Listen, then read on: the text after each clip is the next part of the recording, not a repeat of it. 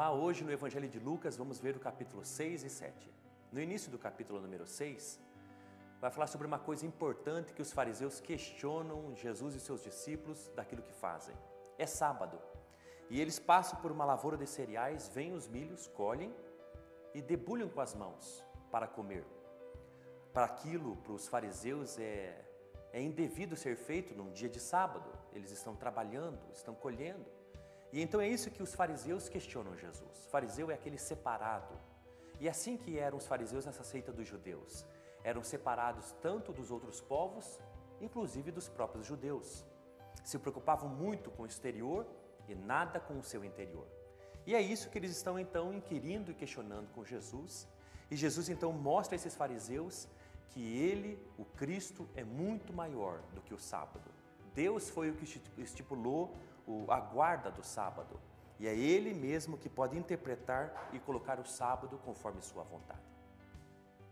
O verso número 2 diz que os fariseus fazem isso, e no verso número 7 diz que os fariseus e os mestres da lei procuram pegar Jesus em algum motivo para acusá-lo. Sempre os fariseus. Eles eram o grupo de pessoas que mais se é, é, fazia oposição a Jesus Cristo, assim como os judeus faziam oposição à igreja primitiva no livro de Atos. É isso que os fariseus faziam. Mas em determinado momento, é, é, porque questionava Jesus, querendo pegar ele numa contradição, Jesus entra no sábado numa sinagoga e ali um homem doente com a mão mirrada, a mão seca. Os mestres da lei, os fariseus, ficam observando Jesus. Será que ele vai curar esse homem? E é o que Jesus faz. Mas antes de Jesus fazer, ele pergunta: O que é certo? O que é permitido fazer no sábado? O bem ou o mal? Salvar a vida ou destruí-la? Como diz o verso número 9. Mas os fariseus não querem saber disso, não querem saber da vida nem de fazer o bem, eles querem guardar o sábado, estão preocupados com o exterior e não com o bem das pessoas ou com o seu coração. Jesus cura aquele homem e então os mestres da lei e os fariseus ficam com muita raiva, furiosos, diz a Bíblia, é, com muita raiva.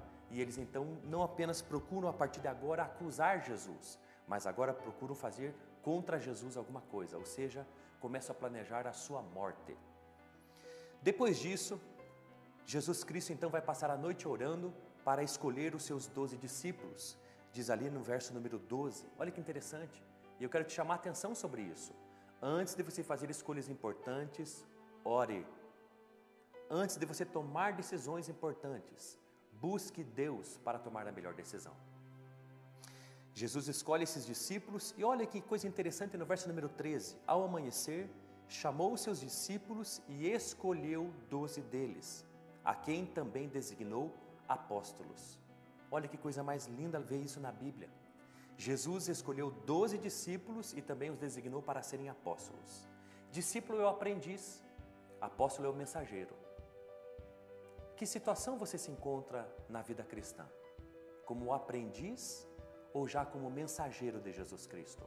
Como aquele que aprende, aprende, aprende, um discípulo, talvez você se satisfaça, digo, disse, olha, eu sou discípulo de Jesus. Mas saiba de uma coisa, Jesus chama os discípulos para aprenderem, para serem aprendiz mas o desejo de Deus é que esses homens se tornem apóstolos, mensageiros, ministros da palavra, falem de tudo aquilo que têm visto e ouvido em Cristo Jesus. No final do capítulo número 6, Jesus vai falar, então a palavra de Deus vai falar sobre as bênçãos e ais. É um resumo do Sermão da Montanha em Mateus capítulo 5, 6 e 7.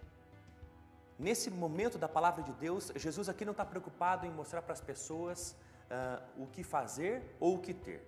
Até porque o resumo, o, o, resultado de uma vida abençoada não é isso, não é o que temos ou o que fazemos, mas é o que somos. E como diz o versículo número 36, o, o, o, o, cume, o alvo de uma vida abençoada é ser como Jesus. Sejam misericordiosos, assim como o Pai de vocês é misericordioso. Então, esse é o segredo desse resumo do Sermão da Montanha, aqui mesmo no capítulo 6 de Lucas.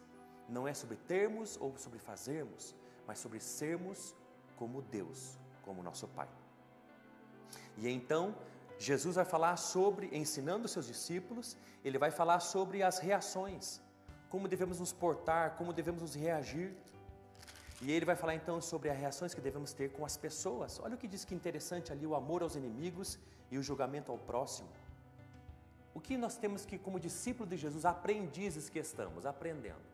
Qual é a atitude que nós temos que ter em relação ao próximo, às pessoas? Diz ali que a gente tem que amar, fazer o bem, abençoar, orar por, dar, perdoar, não julgar, não condenar. São coisas que nós precisamos, como discípulos, fazer às pessoas. O que nós temos que também, como discípulo aprendizes, fazer conosco mesmo, é o que diz ali no verso número 41. Olha, não se preocupe com o cisco do olho do seu irmão, mas com a viga que está no seu próprio olho. Os aprendizes de Jesus fazem isso, olham para dentro de si e para dentro do seu coração. E a outra coisa muito importante dos aprendizes, dos discípulos de Jesus, é a atitude que têm em relação a Deus. Aqueles que ouvem as palavras de Deus e as praticam são os seus discípulos, são aqueles que o amam. Essa é uma característica dos aprendizes. Capítulo número 7 vai falar de encontros de Jesus com o centurião, com a viúva de Naim, com a mulher pecadora e com os discípulos de João Batista. Centurião, ele está agonizando porque o seu servo está quase à beira da morte. Jesus fica espantado com a atitude de fé desse centurião e se admira, diz a palavra de Deus. Olha que interessante, Jesus admirou-se dele. A admiração é um sentimento que nós temos por aquilo que é belo, que é grande. Imagine você diante de um grande prédio, de um, de um jardim lindo, uh, diante de uma montanha russa. Você se admira. É isso que Jesus sentiu em relação a esse centurião, ele se admirou da fé desse homem. Olha que reação interessante desse encontro que Jesus teve. O outro encontro foi com a viúva de Naim. E qual foi o sentimento que Deus teve dessa mulher? Compaixão.